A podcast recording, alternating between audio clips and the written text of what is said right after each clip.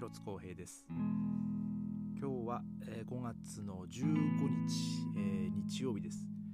えー、今日のベルリンはですねもう非常に、えいい天気でしたね。もう今日はですねもう本当日差しも、え本当にもう夏の日差しで。で、まあ、気温はですね、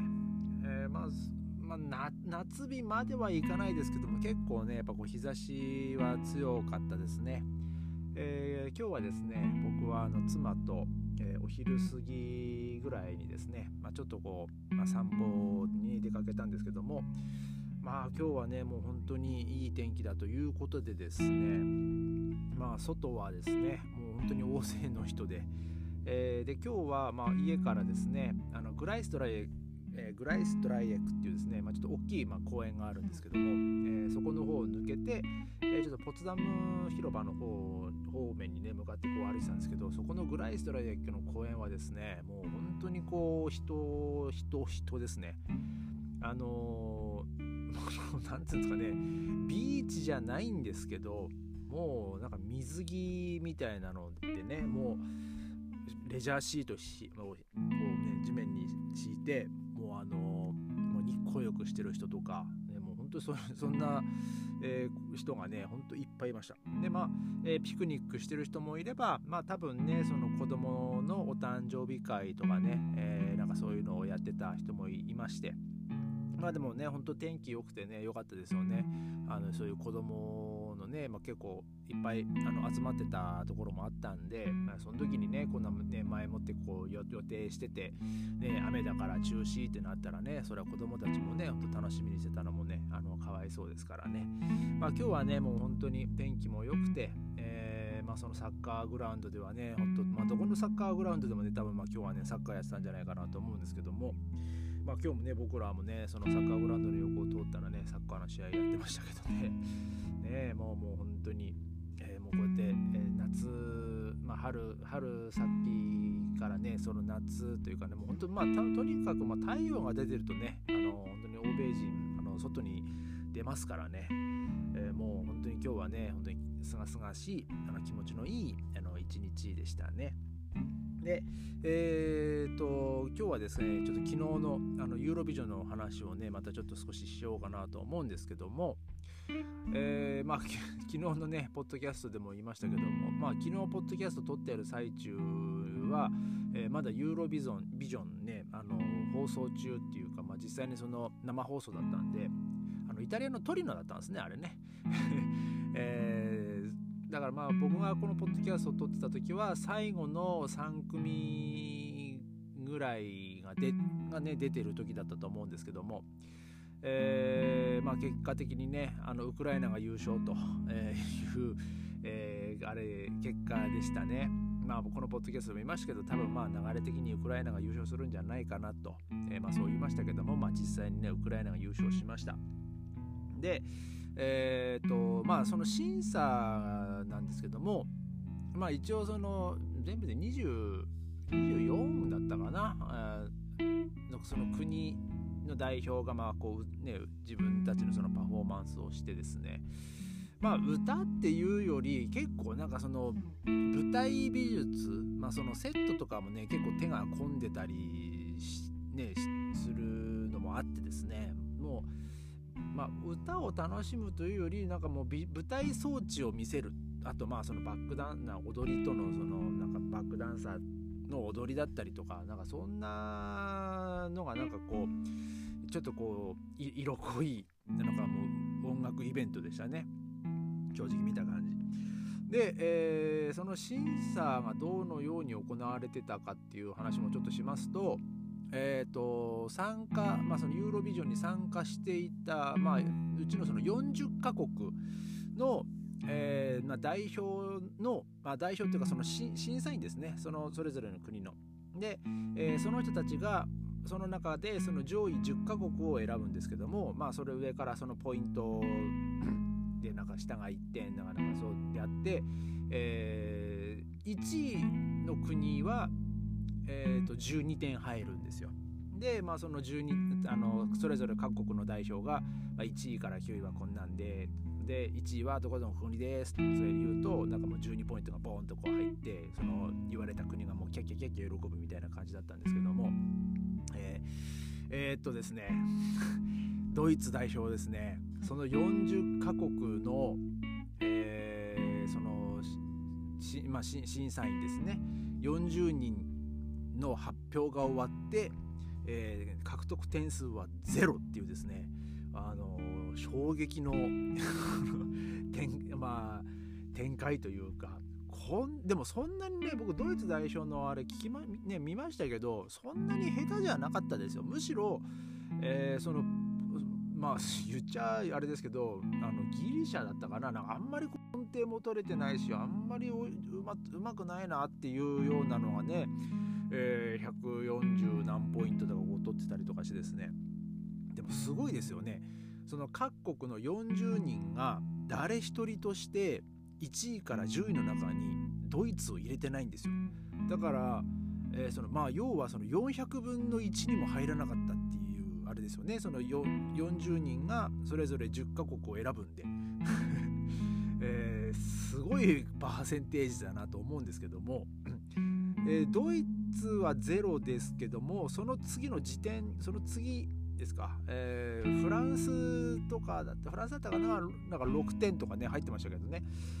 まあなかなかですね。こんな40人発の審査員の中でドイツ誰も入れないっていうねほんと衝撃の結果でね結構、えー、まあその えー、この、まあ、この話でもよく出てくるそのインスタグラムのねその ZDF のあの、まあ、投稿もありましたけども えー、そのコメントにもねもうなんかもう来年ドイツ出ない方がいいぞみたいなね書き込みをされもされてましたけどもね、えー、まあただですね結果的に、えー、その後の、まあ、視聴者投票ですか、えー、視聴者投票で、えー、ドイツ、えー、なんとか点が入りまして、えー、それでも6というですね、えー、もうちょっとねこれもまた不思議なんですけどその視聴者投票もまあね、何人単位何人がねその投票したのかとかねまあちょっと分かんないですけどね。でスイスはですね視聴者投票ではゼロでしたね。そんなのもあるんだと思って。で そのテレビをこう見ててその一応そのねその放送自体は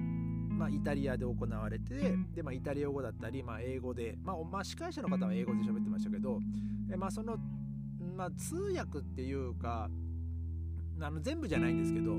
そのドイツでの放送の,、えー、まあその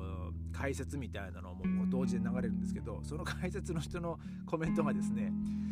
あのスイスがゼロってなった時はねあのいやドイツでも6ポイント入ったんですけどねみたいな えことを言っててですねそんなところでこうねマウンティングしなくてもいいじゃないかみたいなね話を妻ともしてましたけども。で、えー、その視聴、えーと、審査員投票ではですね、あのグロスグレスブリテンあのイタリアですね、えーと